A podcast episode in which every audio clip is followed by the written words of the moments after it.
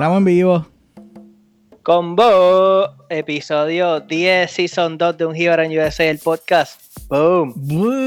Diablo, estamos bien motivados, gente, porque ya se acerca, ya no, ya estamos en verano de Un Hero en USA aquí y pronto se acerca el aniversario, coño. Estamos bien pompeados con el aniversario y con que está en verano. Este, en verdad que, que mucho hemos aprendido en casi un añito.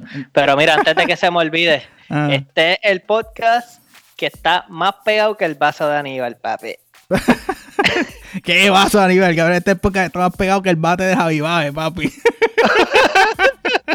y hablando de bate, y hablando de bate, y hablando de bate, este, quería enviarle un saludito a toda esa gente que, que, pues, que estuvo con nosotros allá el otro día en el juego de pelota en Baltimore. Este, viendo al Yadi. Yeah, en verdad que la pasamos súper bien con ese evento. Este, esta muchacha Cristal Irizarri, que fue la, la que se, se, se, tiró todo ese Y la tuvo la iniciativa, así que saludos para ella. Creo que tienen otro evento pronto, así que le estaremos dando ahí el anuncio para, ayudarle. Te, te llevé a Baltimore para que no joda, para que el nene parece un nene ah, chiquito.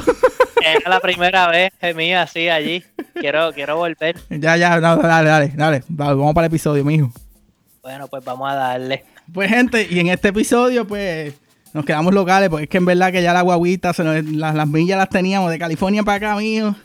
Y regresamos de California a la entrevista de cama después de Apartment B. Y hoy vamos con la entrevista de alguien del DMV. Y escucha, vaya, eso está como que rimó. Mira, eh, hoy nos encontramos con la presencia de una jíbara que es meteoróloga y bombera. Y yo, no, yo digo bombera, pero es de, porque yo siempre la veo tirando bombas, o sea, unos globos al aire. no puedo saber lo que son, pero a eso vamos ahorita. Exacto. Eh, su, nombre es Ishamari Renta. Bienvenida, Isha. Saludos, ¿cómo estás? Saludos, todo bien, todo bien, gracias a Dios. Bueno, pues, y pues gracias por estar hoy con nosotros y, nada, este, vamos a empezar con esto, este, cuéntanos un poquito sobre ti, de dónde naciste, dónde te criaste. Este, bueno, gracias a ustedes por invitarme primero que todo. Y entonces, eh, yo soy nacida y criada en Ponce. Eh, y lo demás es parking, ¿verdad? Como que siempre dicen. Así dicen, pero yo no digo eso. la gente, yo soy de las ya que no digo eso. Yo quiero mi Ponce, las es hermoso, pero también hay otras partes hermosas de la isla. So, no todo es parking, I'm sorry. Este, no me veo bien. Este, eh, me quedé en Ponce hasta mi segundo año de universidad, cuando me fui para el Colegio Mayagüez, entonces terminé mis últimos tres años y me gradué de, del Colegio Mayagüez. Estoy Soy egresada del sistema público de esa escuela elemental intermedia superior público y después en la Universidad de Puerto Rico de Mayagüez, donde estudié matemáticas, eh, sí, estudié matemáticas. Me preguntaban cuando, cuando estaba en el colegio, me preguntaban que, ¿y qué tú vas a hacer con eso? Y yo, por dentro, yo no sé. buena pregunta. te, la contesto ya mismo. Te hago la derivada y te digo después. No me lo que termine y te cuento. Este, pero la realidad es que cuando yo estaba en Puerto Rico, y cuando ustedes se criaron allá también, saben que pues siempre estamos en los trópicos amenazados por huracanes, la onda tropical, la tormenta tropical tal.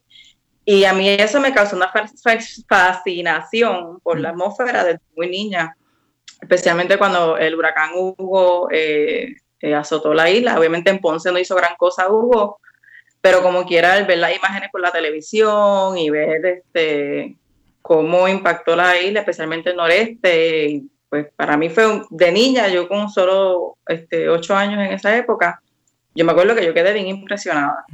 Y entonces, de ahí en adelante, yo siempre dije que yo iba a ser meteoróloga. Digo, y viviendo, y si viviste un par de años en Mayagüez, que siempre llovía todas las tardes, porque pues, siendo, siendo del colegio, es como que, ah, diablo, está Claro,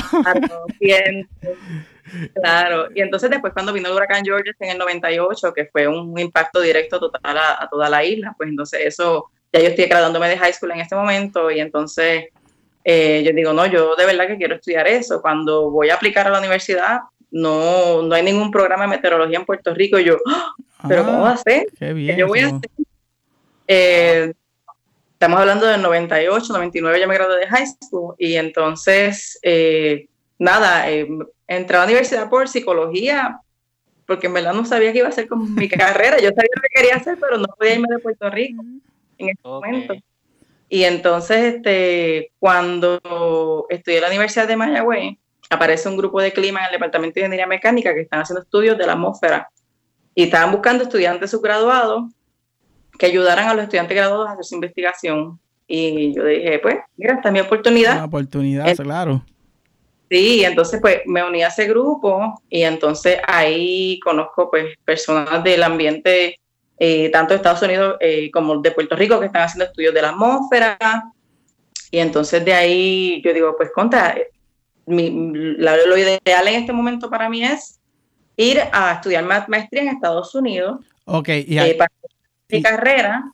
Ok, entonces eh, ahí, ahí, es que entras como Jibar en USA, ¿para qué año te mudas? Y, y, Jibarita a USA. Eh, en el 2004 termino mi bachillerato y, y entro a los Estados Unidos un 15 de agosto con un pasaje one way, una maleta llena de porquería. y este,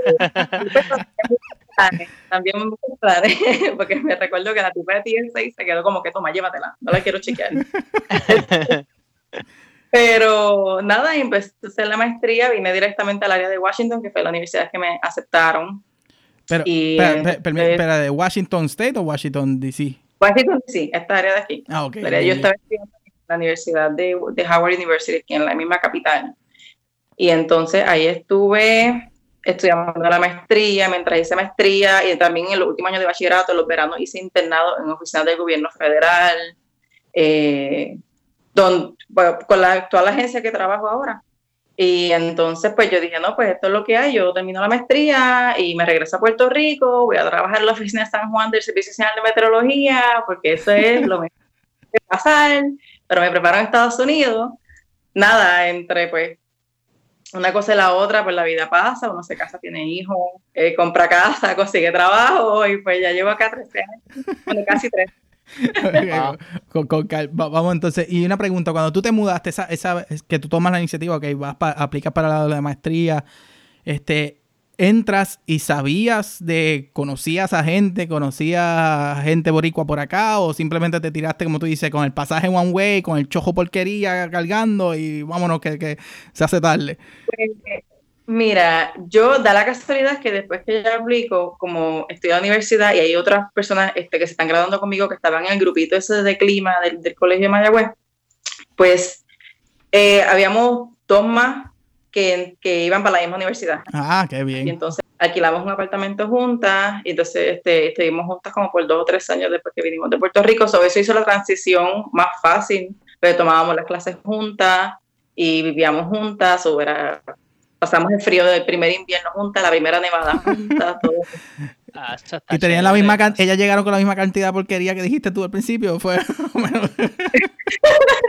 Cada cual trajo su cantidad de porquería. Cada cual trajo, Cada cual trajo su porquería. Mira, entonces, hablaron un poco de tu trabajo, porque en verdad, o sea, en serio ahora, ¿qué rayos son las bombas esas que yo veo? O sea, es que la, o sea, la gente va a reírse, pero yo veo uno, ella tira unos globos al aire. Yo quiero saber qué son. Entrometido. Pero está bien porque todo el mundo queda fascinado porque son enormes. Miden como, cuando yo los suelto, miden como 6 pies de diámetro. Eso son unos globos bien grandes. Pero ese globo se tira dos veces al día. Eh, usualmente en invierno 6 de la mañana, 6 de la tarde, o ahora en, horario de verano, 7 de la mañana, 7 de la, de la tarde. Y ese instrumento lo que utiliza es un, se le amarra al globo un instrumento meteorológico. Y ese instrumento eh, lo que mide es temperatura, presión, velocidad de los vientos, dirección de los vientos y humedad relativa cada dos segundos, cada dos segundos mientras está subiendo en la atmósfera hasta que explota como a los 110 mil pies de altura. y sí, entonces, este, mientras como la presión disminuye con la altura, pues el globo va aumentando su tamaño. So, dicen que cuando está por allá arriba, el tamaño de una casa de dos pisos, más o menos. Anda para el carajo. Perdona la presión. Y la gente, y la gente como que no viene y te dice, este, ah, esos globos le caen a las tortugas y a los peces, están matando. Claro, sí, ¿sabes? hay un impacto ambiental que esto tiene, tú sabes, especialmente cuando la oficina va gente a tomar tours, este, y, y, uno pues le explica a ellos como que, ¡Ah! y eso, eso baja y que pasa, ustedes lo recuperan, y uno pues mira, no todos se recuperan, hay unos cañares bien remotas o caen en los océanos, en, los, en las bahías, en los... Ay, pero la contaminación, y pues mira, tienen razón, crea contaminación, yo no puedo... Respecto a mismo, la agencia pues tiene que hacer algo al respecto, porque es una agencia ambiental también, solo tienen que buscar la manera de mitigar e, ese daño que están haciendo. Pero por eso es la manera de hacerse. Okay, pues ya sé lo que es el globo. Y, no, y no, nadie ha dicho que ha pasado un avión y se ha encontrado mirar para el lado y ver un globo gigante. al aeropuerto. Nosotros estamos al lado del aeropuerto de Dulles. So, hay que llamar al aeropuerto porque estás invadiendo su, su espacio aéreo para pedir autorización. Y hace poco tuve que contactar a la torre de control para preguntarle exactamente cuál era el protocolo que ellos hacían una vez yo llamaba para pedir la autorización y uno de los empleados me dijo a mí, pues tenemos que eh, saber que está en el aire, porque si un piloto avisa de que hay un UFO volando, pues ya sabes que es un ah, ok, yo quiero bomba. ¿Te imaginas, cabrón, tú como piloto o, o unos pasajeros así mirando, mirando para el lado y ver ¿eh? un, globo gigante al lado? Como que carajo es esto. No me debió haber tomado ese whisky antes de viajar. Mira, una pregunta también, eh, como que me imagino, digo, aparte de eso, ¿te, gusta tu trabajo? me imagino que, te, que te, lo, te lo gozas, ¿verdad? Mira, mi trabajo, yo tengo el mejor trabajo del mundo, tú sabes. Dicen que cuando te gusta tu trabajo, tú no estás trabajando, porque pues, y, así pasa, pasa conmigo. A mí me encanta mi trabajo, es verdad que tiene unos horarios locos, este, porque um, a veces entro a las 5 de la mañana en invierno, entro a las 6 de la mañana, de trabajo en rotativo de noche, trabajo sábados y domingos, es un, son horarios un poquito difíciles, pero la realidad es que es un trabajo bien, como que te da la recompensa que te da porque tú estás trabajando por la seguridad del, del público. Yo me lo disfruto, va gente a coger tours, va este, la prensa llama para entrevistas o te hacen entrevistas de televisión, van allí a entrevistarte. Cuando vienen tormentas, eso se pone como los locos porque la gente está llamando y el teléfono no para. También trabajas directamente con manejo de emergencias, que eso es sumamente interesante, eh, orientarlos a ellos sobre qué es lo que va a pasar para que ellos también puedan prepararse. Eh, tú sabes, si vamos a esperar inundaciones, si esperamos este, tormentas severas y todo eso, pues es un trabajo que, que bien gratificante. Qué cool. Qué cool, mano. Y oye, y, y de verdad, en, dentro de esas llamadas, y me imagino que tú estás bien activa en las redes sociales, ¿cuál es la el pronóstico más loco que tú hayas podido ver de algún meteorólogo de cartón por ahí en las redes que se invente algo y diga, mira, no, este, mañana se va a caer el mundo por una teoría bien loca y tú, espérate, qué cara. Eso pasa tanto, eso pasa tanto. Pero, por ejemplo, eh, la Internet da mucho acceso a, mucha información meteorológica al público en general. Y si tú no entiendes bien cómo trabajan, porque cada instrumento tiene su margen de error, cada modelo meteorológico que se utiliza para los pronósticos tiene su margen de error. Hay modelos meteorológicos estadísticos, modelos eh, meteorológicos dinámicos, eh, hay unos que son mejores para huracanes, unos que son mejores para tormentas invernales. Si tú no conoces esos pequeños detalles, tú puedes mirar el modelo tal para, para, una tormenta invernal y te va a decir 40 pulgadas de nieve en 15 días y, lo pones en Twitter y todo el mundo empieza a, darle retweet y retweet y retweet y termina mm. el caos de, de la prensa llamándote para que te expliques y honestamente, los modelos meteorológicos, y para que la gente lo escuche, los modelos meteorológicos ya después de cinco días pierden mucha calidad en cuestión de pronóstico. So, si tú ves un pronóstico de redes sociales de cinco días o de más, de, más de, vamos a ponerle, vamos a darle imagen de, de siete días o más, no lo miren mucho porque las cosas pueden cambiar todavía, mucho más en invierno. Acá el invierno es muy difícil de pronosticar, es muy retante. Coño, coño, pero sí, yo no sabía eso. es que hoy estoy curioso, hoy estoy curioso. quiero, quiero saber por qué siempre Susan se equivocaba. Yo no, yo te puedo decir que eso era cierto porque yo no veía a Susan todos los días. Eh, Ay, pobre Susan, deja a Susan quieto. No tengo No hay fundamento para esa opinión. Buena contestación. Y, y disclaimer, disclaimer aparte, esto fue la opinión de Bobby solamente, no de Hibaro USA. yo, yo quiero conocer a Susan un día. ¿Para qué? ¿Para rodar con ella por la, por la de esto? Para rodar, para rodar, para rodar. ya, ya, acá, acá, serio. Bebe, voy a altera y después nos desviamos. dale, dale, dale. Este, dentro, este, te, tengo que hacer la pregunta a base de, dentro de tu ambiente de trabajo, ¿conoces, existen puertorriqueños, eh, trabajan dentro de tu agencia? ¿Cómo, cómo es esa dinámica con los boricuas que eh, trabajas? Mira, eh, hace un, yo diría como de una década para, maybe más de una década, maybe hace de 15 años para atrás, para acá, han habido como una, un boom de, personas que han estudiado meteorología que son puertorriqueños. Y la comunidad en general es una comunidad pequeña, pero entonces tiene estos boricos, obviamente tiene los veteranos como Adam Monzón y John Tui Morales que está en, Miami. Eh, pero entonces tiene un montón de personas jóvenes de mi generación y un poquito mayores que, que se graduaron con bachillerato, maestría y doctorado en la última década de meteorología y están trabajando igual, tú sabes, tratando de ser un ejemplo para otros boricuas para, para que se desarrollen en esta, en esta carrera. De hecho, a Adamonzón le, le, la nominamos y le dieron un premio el, en el 2016, me parece que fue enero de 2016, en la conferencia anual de la Sociedad Americana de Meteorología, por, por eso mismo, por haber inspirado a tantos boricuas Qué bien. ella está bien activa en las redes sociales y ella este, tiene, le da mentoría a muchos jóvenes incluyéndome. A mí, maybe no estoy tan joven, pero hay otros más jóvenes que yo también. Eres una nena, estamos jóvenes, somos unos bebés todavía. pero, pero ella, este, sí, ella le, le entregaron ese premio que fue un, galardón muy, muy grande y muy importante para ella a nivel personal porque ella hace esto sin, eh, con ningún interés de, tú sabes, de premios ni nada. Ella lo hace simplemente porque le apasiona la carrera, igual que a mí, igual que a muchos de los que estamos aquí. Qué bien. y, entonces, y, y dentro de, y, la, en tu área acá en el DMV, este, relacionas mucho con boricuas, estás conectada con, en, profesionalmente me refiero, este.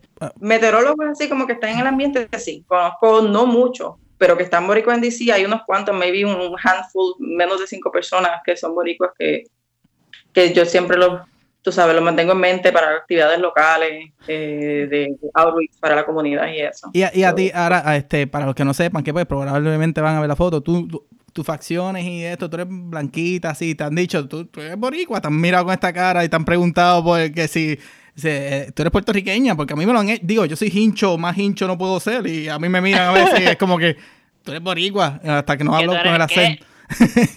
Sí, a mí, me han, a mí me han dicho de todo, a mí me han dicho, pero sí, o sea, siempre me relacionan con el Caribe. Eh, me han dicho cubana, me han dicho boricua, me han dicho colombiana. Más que me han dicho a mí es brasileña. Eh, que eso lo encontré muy curioso. Pero me han dicho que hasta puedo pasar por un afroamericano mixto, que entonces obviamente mi nombre no es un nombre que es común, porque Isha es un nombre americano. Y Renta, pues sí, un apellido más común en Latinoamérica, pero tampoco es tan común como un López o como un, que sí, Martínez o Rodríguez. Um, cuando dicen Isha Renta, la gente no espera una hispana, muchas veces esperan una persona este, afroamericana. De hecho, una vez me preguntaron a mí una muchacha de la Universidad de Howard que cómo yo terminé con un nombre de afroamericana y yo, ah. sabía que los nombres eran exclusivos, pero pues. me acabo de enterar que era afroamericano, pero pues.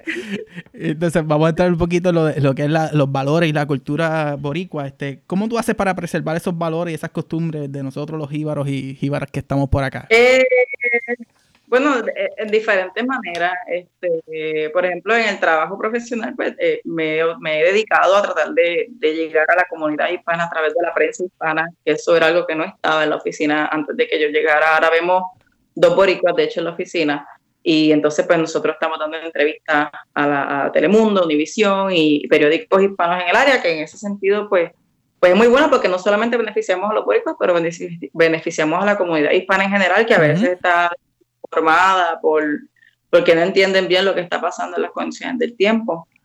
Entonces, a un nivel más personal, este, pues yo tengo una organización sin fines de lucro que se llama Semilla Cultural. Y con esta organización yo me dedico a no solamente enseñar, pero también tenemos un grupo de personas que están comprometidas Y ellos, con ellos pues hacemos a veces presentaciones de bomba cuando se lo requieren, con ellos también hacemos talleres de la bomba puertorriqueña, eh, vamos a escuela, lo hacemos en lugares públicos, y pues con eso me entretengo, ese es mi hobby por, por el lado, además de que mi horario es loco, pues cuando tengo poquito tiempo, pues me dedico a eso. Qué chévere, te, te quería preguntarle de dónde surge el nombre y pues la iniciativa por crear el grupo, ¿verdad? ¿Cómo surgió eso? Mira, Semilla Cultural surge eh, años después, yo, yo en el 2000, vamos para atrás, en el, en el 2006 yo me eh, mudo con una roommate nueva que vine directamente de Puerto Rico a estudiar a la universidad donde yo estaba en ese momento. Y ella busca, encuentra este grupo de, de bomba y plena puertorriqueña en DC que se llama Raíces de Borinquen. Yo voy a su primera presentación de bomba con el grupo, que estaban tocando con barriles en vivo, y la fui a apoyar y cuando se acabó el evento, pues ellos tocaron y estaban buscando personas del público que bailaran con ellos y ella obviamente fue de mí, me jaló del público, me puso a bailar, yo no sé lo que yo estaba haciendo. Estamos hablando que esto fue como septiembre de 2006.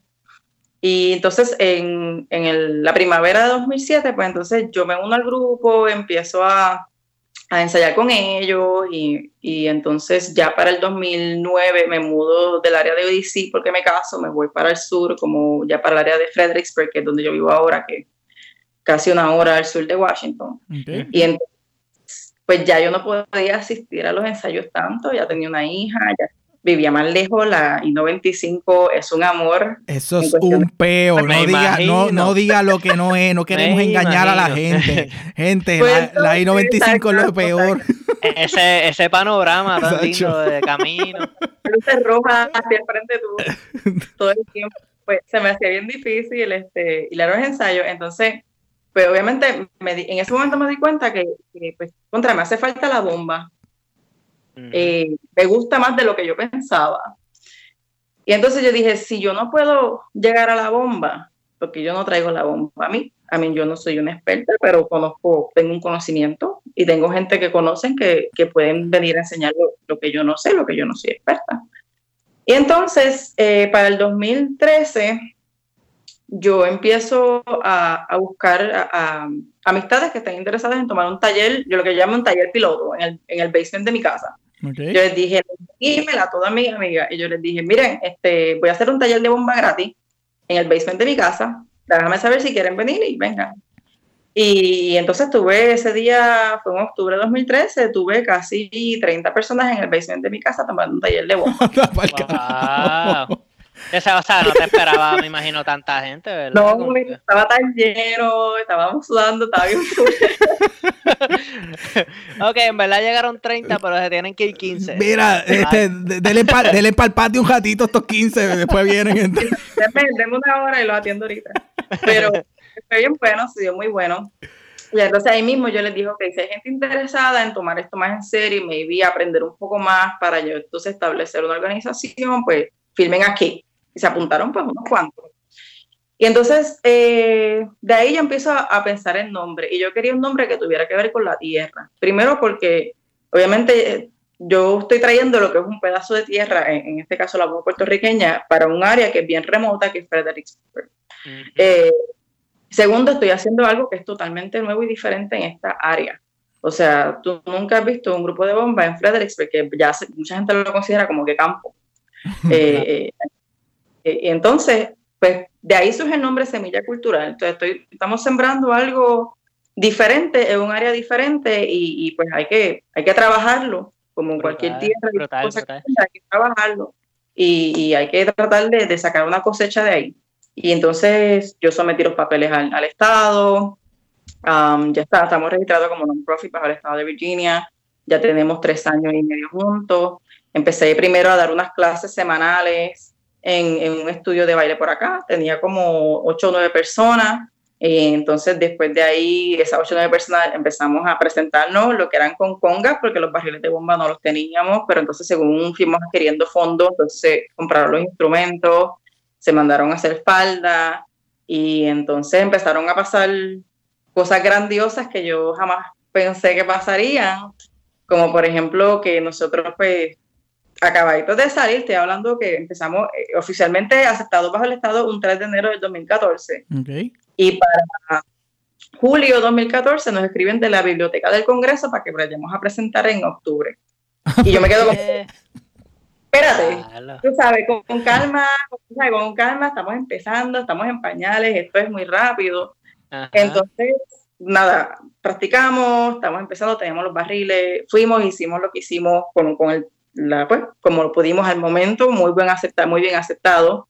Llega noviembre y me llega un email del Kennedy Center of the Performing Arts. Diablo. Center de Washington. Ajá. Performing Arts Center de Washington. Exacto, para, los que no entiendan, eso es bien grande en esta área de, de, DC, porque es como que, como ella acaba de decir, es lo más grande que existe en todo el área. Hasta los que no conocen, es lo más grande en, el área de DC en cuestión de Performing Arts. Y para mí fue como que yo, espérate, no, yo no voy a contestar ese email todavía, no, no, no, yo no estoy ready para esto. Te, sudando las manos. Te no, yo estaba, oh my God, oh my God. Anyway. La cuestión fue que yo le, la señora me acuerdo que me pidió un video para ella ver lo que nosotros hacíamos. Y yo decía, yo no tengo video porque es que estamos nuevecitos de paquete. Estamos todavía puesto. Anyway, pues le di tiempo a eso, le di a la señora, dame un tiempito en lo que pues, hacemos un par de cosas, tú sabes, yo pues, mira gente, nos contactaron, hay que, tú sabes, pulirnos bien, hay que hacer esto y esto y esto para entonces ir. Cuando al fin y al cabo conseguimos un video fue para mayo 2000 15. Y entonces yo se lo envié a ella y como ella me había dicho, cuando ella me contestó en noviembre, ella me dijo para que presenten en junio del año que viene, pues yo dije, pues si nos dicen, si se lo envió ahora en mayo, me va a decir como para diciembre. Todo el tiempo. Entonces, en mayo y me dice, pues para septiembre. Y yo, no, no, pero ¿no tienes algo como para pasar no, no, no, dame un break, yo te llamo ya mismo. El video era relajado, era, yo iba a participar. era embuste. no, pues yo, yo como que le insistí para que fuera un poco más tarde, pero la señora, no, no, septiembre, porque es mes de la hispanidad y va a caer con todo. Y yo como que molesta, maldita sea. Pero nada, aceptamos el reto practicamos, hicimos lo que iba a ser el show, este, lo montamos, eh, buscamos este, ese eh, apoyo en lo que necesitábamos más ayuda. Y pues quedó como quedó. Y, ahora mismo, o sea, ustedes tienen el grupo, pero eh, son, como unas personas fijas, más entonces las personas que quizás participan de talleres y eso, pero ustedes son una, ¿verdad? Una pues, gente, ¿quiénes componen el grupo?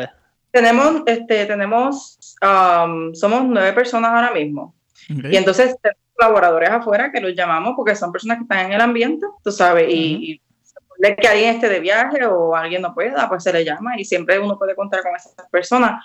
Ahora mismo tenemos eh, cuatro varones que son, a mí no se me da ninguno, José Polo, eh, Elvin Rivera, Josué Orellana y Raúl Zapata. En las mujeres somos seis muchachas, creo que somos seis, estoy contando bien. no, somos cinco, perdón, estamos Pero tú no estudiaste matemáticas. Cabrón. Yo iba a decir, bueno, cuatro y seis, pero esos son diez, nueve. ¿Quién es la que no, pues tenemos a Tilia Flores, Glory Valle, Noemí Rodríguez, está este, estoy yo, Isha Renta, y quién se me queda, espérate, mala, discúlpame, discúlpame. Vale, cuando esté escuchando, cuando esté escuchando el podcast, la que se quedó. Por eso me estoy pidiendo disculpas porque se me queda alguien. Diablo. Eh, no te va a perdonar, no te lo van a perdonar. Alguien se me queda, se me queda alguien. ahorita te vas a acordar. ¡Ah! Tengo que acordarme porque si me preguntan el nombre se me olvida. Mira. Mira. Espérate.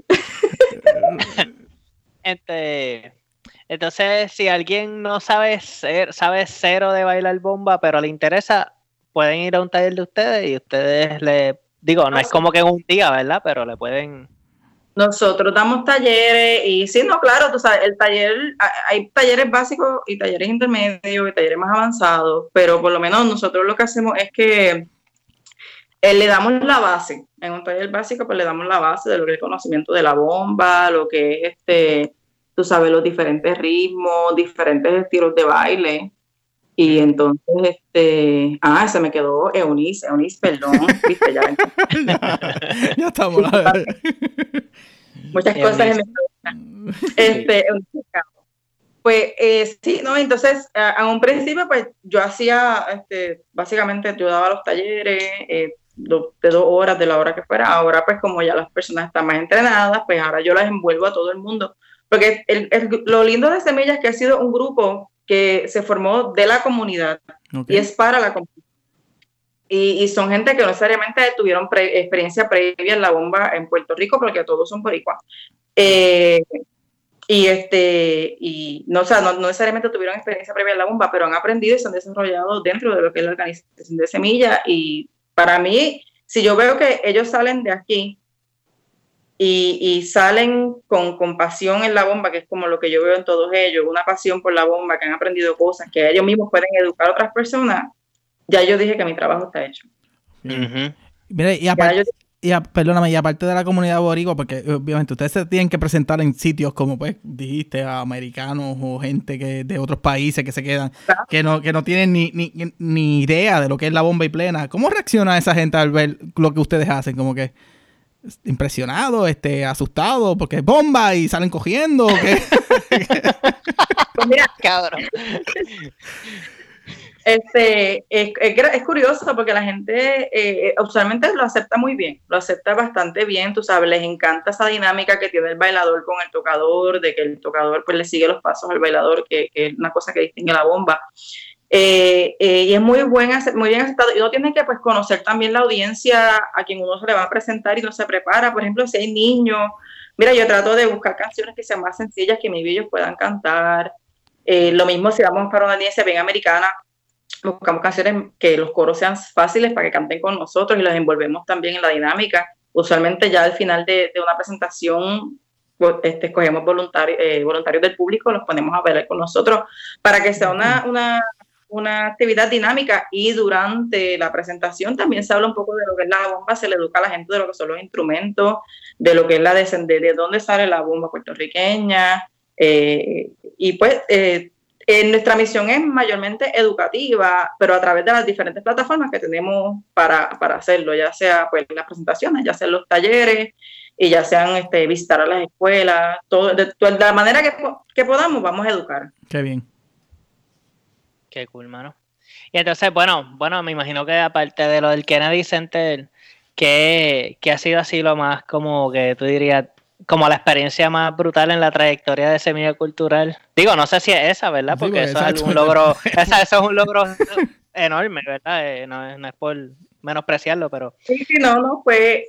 Eh, yo te digo que yo creo que la experiencia más bonita dentro de Semilla ha sido dentro de los mismos ensayos cuando yo los pongo a pensar. Porque este, para mí la bomba, para mí la bomba ha sido un método de de expresión, eh, eh, yo digo que para mí, para mí, a mí me da expresión de, libertad, a mí me hace sentir libre. Y a veces dentro de los mismos ensayos de nosotros, nosotros, este, yo les llevo papelitos, ellos saben cuando yo vengo con papelitos en blanco y un bolígrafo porque algo voy a preguntar. Entonces, papelito, y una de las dinámicas más recientes que hicimos fue preguntarles a ellos que escribieran en ese papel cómo la bomba ha cambiado su vida. Y fue un momento bien bonito, porque cada uno habló de su experiencia personal, porque pues a unas personas le llegó la bomba en el momento indicado cuando pasaban en, tiempos difíciles en su vida, a otras personas les, dio esa, esa energía que, que, siempre le había gustado el baile, pero la bomba entonces llegó de otra manera que, que los está llenando esa energía que tenían para soltarla a través del baile de la bomba, con, con esa energía que se transmite en, el batey cuando, cuando se baila, cuando se canta y se toca. Eh, mientras otras personas dicen, mira, mí me ha abierto los ojos a lo que es mi herencia. Y, eso para mí, fuera de montarte en una tarima y, tú sabes, y lucirte, para mí ha sido mucho más gratificante ver cómo la bomba, que lo que me hizo a mí, me tomó tiempo darme cuenta cuando ya no la tenía. ellos, la tienen ahora y, escucharlos como ellos se expresan sobre eso, pues para mí eso, como les dije ahorita, para mí eso es priceless. Eso es, no, tiene... Claro, y, eso para mí son los momentos bonitos que, tenemos en el grupo, porque ya, o sea, ya hemos, llevamos tiempo juntos y ya somos más allá de un grupo, somos una familia, nos conocemos con nuestras malas mañas, con con nuestro, uh, quiero matarte, adelante, seguimos aquí, tú sabes. Eh, y ha sido un proceso de aprendizaje para todos, ¿sabes? Para mí, que nunca he dirigido un grupo de música, que, que sí estuve en grupos de teatro en la escuela y canté en coros, pero no es lo mismo tú estar de estudiante, que el maestro lo haga todo, que tú estar aquí como adulto responsable y, asegurarte que estén todas las cosas técnicas al día, que los vestuarios, que las luces, que el sonido, eh, eh, es un mundo totalmente diferente a lo que yo pensé que iba a ser en mi vida, tú sabes, pero ha sido una experiencia magnífica. Y, y, si, y si, mira, este, está con, con, eh, con, una fundación que brega con bomba y plena y en el trabajo pues bregas con bombas más nada porque son gigantes y... con bombas afuera dentro del trabajo de diferente. Bombas por todos lados. Bombas por todos lados Mira, este, esto es algo que siempre nosotros, eh, como que cuando sabemos que los entrevistados tienen hijos, preguntamos, ¿verdad? ¿Cuán difícil es esa cuestión? O, bueno, ¿cuán difícil o cuán importante para ti es inculcar esa cultura a tu hijo, ya que, bueno, a tu hija en este caso, ¿verdad? Al no estar en la isla, ¿tú crees que hay alguna cuestión de que uno es como que se se empeña más en, inculcar esa, esa cuestión cultural por miedo a que como que no tengan una identidad, digamos, de... o que se pierda. O, que se pierda.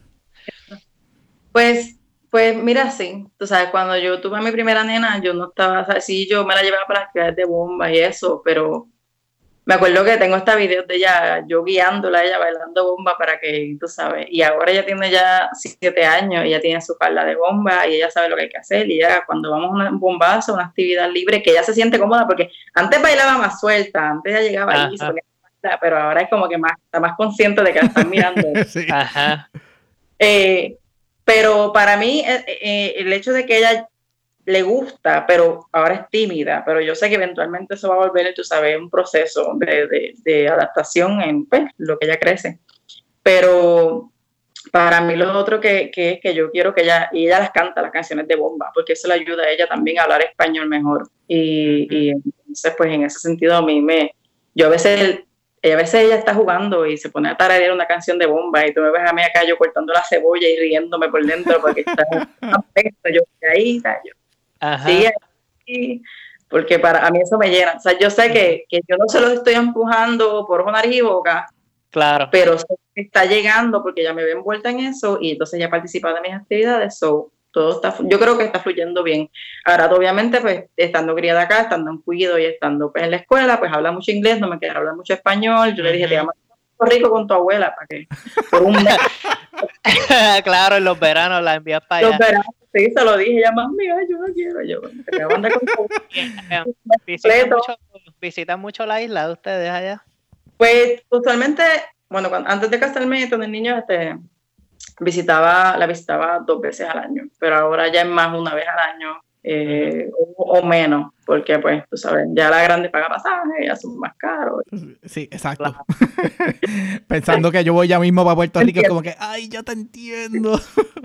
de hecho, ahora, y, mencionaste ahorita, y, eso de, de, de, pues que tu nena ya tiene siete años, ya entiende, este, pues yo estaba hablando en estos días recientes con mi, con mi esposa, yo tengo dos niñas acá y tengo una en, en Texas, pero es como que estábamos hablando de eso, de que las niñas se crían acá, pero está en nosotros, este, como que enseñarle lo de la cultura. Entonces, mi esposa mencionaba como que, como que ella se sentirá puertorriqueña, se va a sentir americana, se va a sentir gringuita, como que, y es parte de lo que pues es, nos toca a nosotros, no es metérselo por boca y nariz como que ah, ah, tienes que ser así, pero sino que ellas van a aceptarlo. Este, eh, lo lindo es que mi niña, mi nena de dos años y medio, pues en estos días pues estaba hablando inglés, le habló inglés a la madre y nosotros no le enseñamos inglés, ella lo simplemente lo aprendió por, lo que ve. Y aquella por poco se vuelve, no, aquí habla español. en español, dímelo en español. Y eso fue, fue un caos aquí, fue una bomba acá. Yo tengo amistades que le hablan en la casa estrictamente español y con ellos es estrictamente español y el, inglés lo deja para la escuela de cuido, pero a mí tú me hablas español y mira, yo eh, viéndolo, esa la dinámica de ellos me parece chévere porque la niña es como que en, con sus amiguitos habla inglés, pero mami, mira, quiero esto, tú sabes, le habla español. Así es mi, mi, bueno, mi tía, ella prácticamente mi primo se crió en New York y, y él habla español y es porque mi tía le habla español solamente. O sea, y él tiene, ya él es mayor, ya él tiene como dos años o tres menor que yo, pero si no, yo creo que lo hubiese perdido porque es que es difícil. Y yo creo que hasta cierto punto algo, una cuestión de que los niños, obviamente si tú estás rodeado de gente que habla inglés, pues te vas a sentir más aceptado hablando el inglés porque es lo que los demás están hablando. Este, que pues quizás es ya cuando llegas a la casa que te sientes más en, como más tranquilo, pues. Entras y sientes el calor de la isla en tu casa y ahí es que te mueves. Okay, Claro. Español.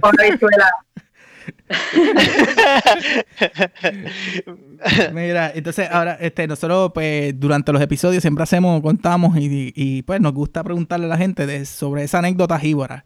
Y déjame explicarle un poquito para los que los nuevos eh, nos escuchan, es que pues esa anécdota que tú dices, diablo, ya llevo un par de años acá, me pasó esto, ya sea gracioso o algo que tú nunca esperabas, pero que tú dices, contra, eso me quedó bien jíbaro, pero en el sentido bueno, como que es por mi cultura, me pasó una anécdota que, que hay que reírse de ella.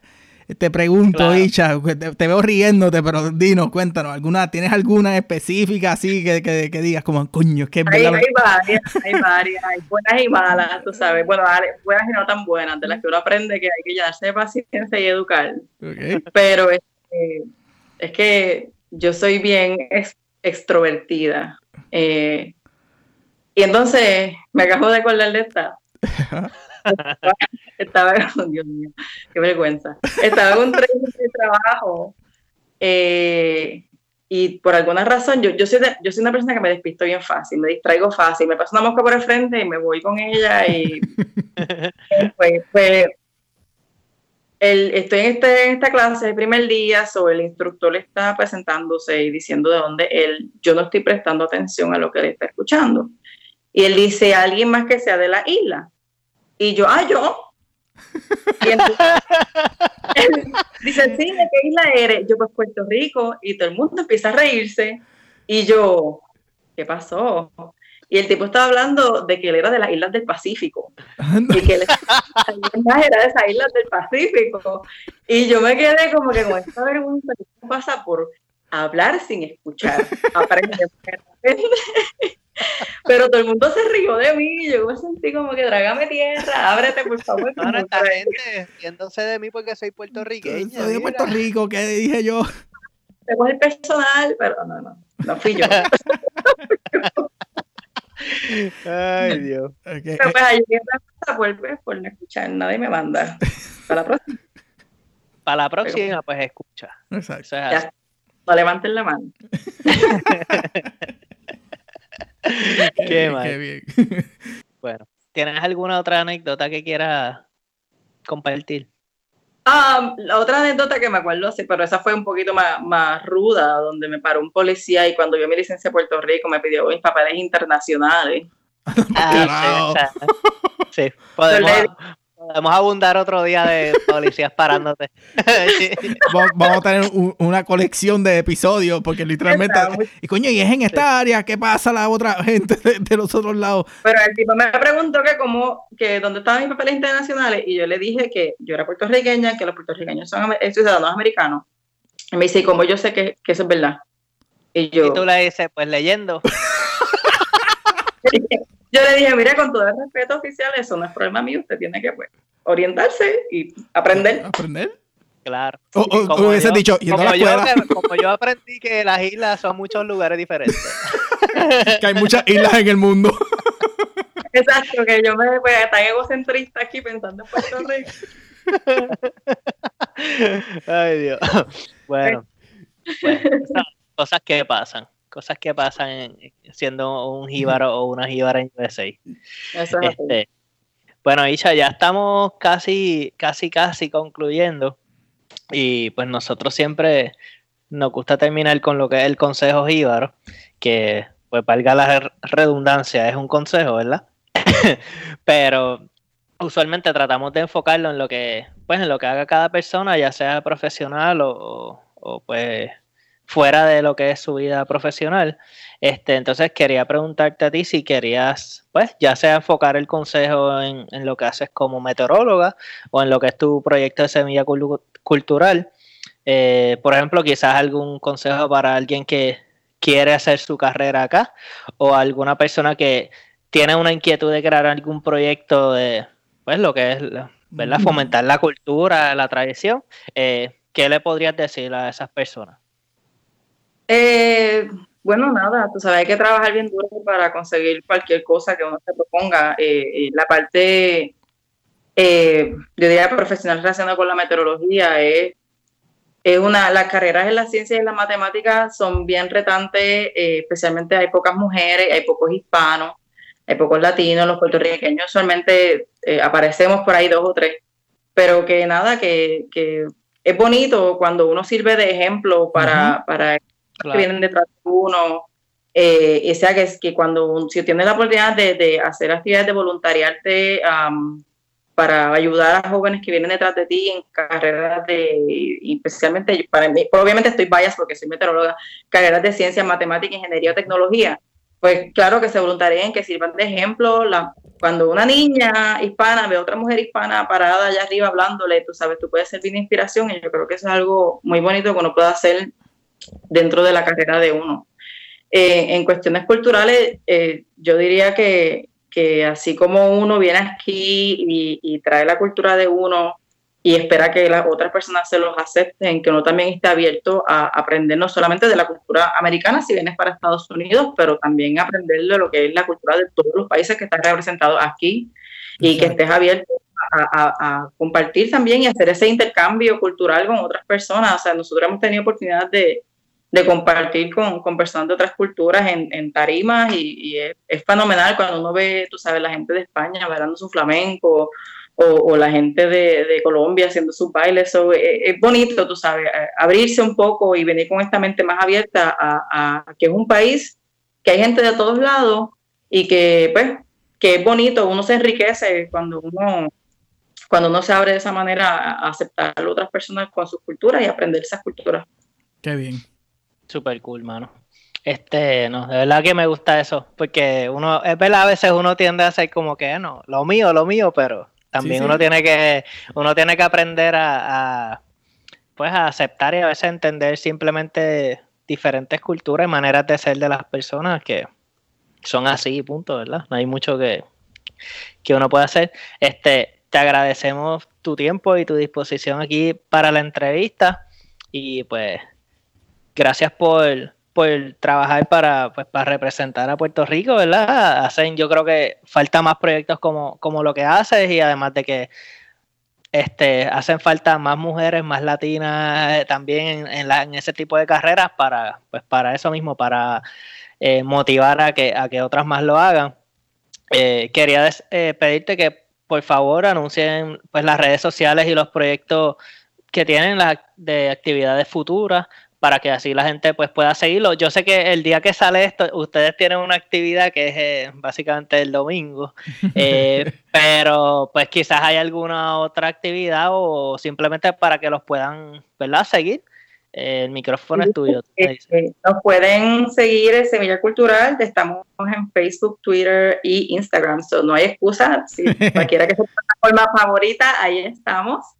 Eh, como dijiste, tenemos actividad este domingo 25 de junio. Este es un taller a la una de la tarde en el restaurante Links Deli, es gratis para, para la comunidad. También tenemos una presentación el 28 de agosto, eso es acá en Fredericksburg, en la Biblioteca Regional de Downtown. Eh, se llama Central Rappahannock Regional Library y es a las 7 de la noche. Eh, vamos a tocar, le llaman Music on the Steps, o vamos a tocar en las escaleras frente a, la biblioteca y allí lleva sus sabanitas, que está en el piso, disfruta de la actividad Obviamente, yo con el, el, retumbar de los tambores no se van a poder estar quietos, así que prepárense para y ponerse a bailar. Y entonces tenemos eh, el 10 de septiembre a las 4 de la tarde en FICA DC, o sea que eso es en Washington DC, tenemos un bombazo gratis, abierto al público, y aunque es un bombazo, una actividad donde se toca bomba y el que tenga eh, barril o tambor que lo lleve para tocar, el que quiera bailar que baile, el que quiera cantar que cante, eso es abierto para la comunidad. Semilla Cultural lo está organizando, pero estamos obviamente reclutando a todos nuestros amigos bomberos y pleneros del área para que nos acompañen también en ese día para pasarla muy bien. Qué cool. Brutal. ¿Y algún, algún, saludito que quieras hacer? Porque ahorita se te olvidó la muchacha, pero ya la... la, la, la, pero algún saludo a gente, familia, el que tú quieras. un saludito a, a, mis muchachos de Semilla Cultural, que es, tú sabes, son personas comprometidas y apasionadas, y de verdad que sin ellos este proyecto fuera nada. O sea, yo de verdad que les debo muchísimo a ellos. Saludos a mi familia en Puerto Rico, que los amo y los extraño, y estoy loca por verlos, aunque no bien me pasado, pero los quiero volver a ver otra vez. Este, Saludo a mi esposo, a mis nenas, que yo sé que Victoria la Grande lo va, lo va a escuchar y va a estar, mami, estabas en la radio. y, y, eh, eh, bueno, se nos zafaron un par de palabritas, pero pues es parte de la cultura. Ella no va a entender. Creo, creo. Creo.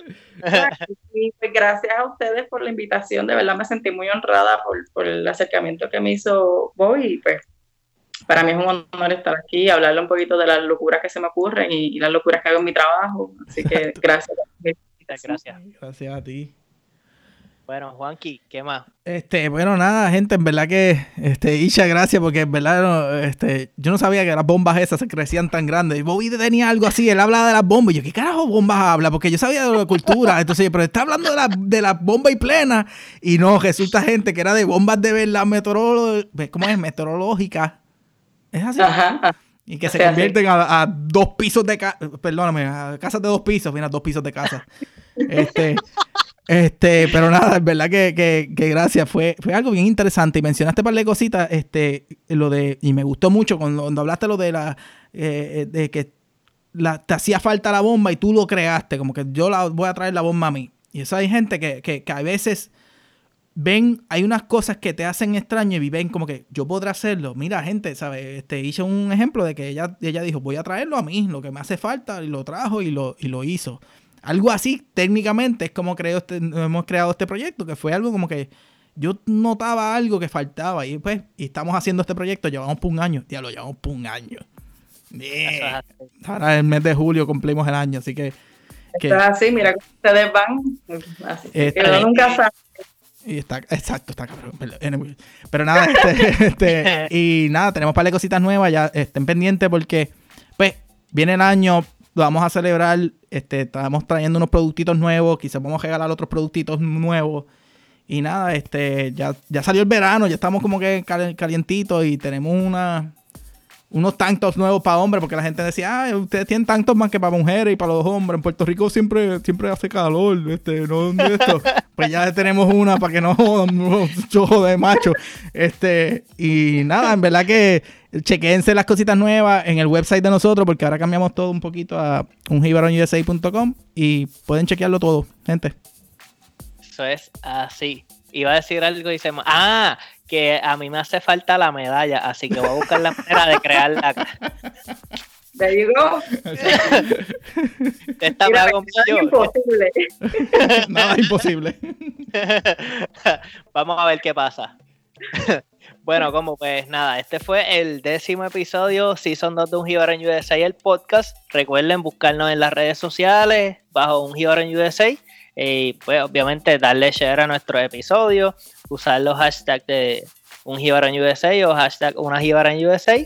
Y pues como dijo Juan, que entrar a la tiendita para que chequeen lo nuevo del verano. Pero sobre todo siempre representar a Puerto Rico con orgullo que, que hace falta y nada, no se dejen de llevar por lo negativo. Nosotros somos grandes y tenemos muchitas, muchas cosas buenas.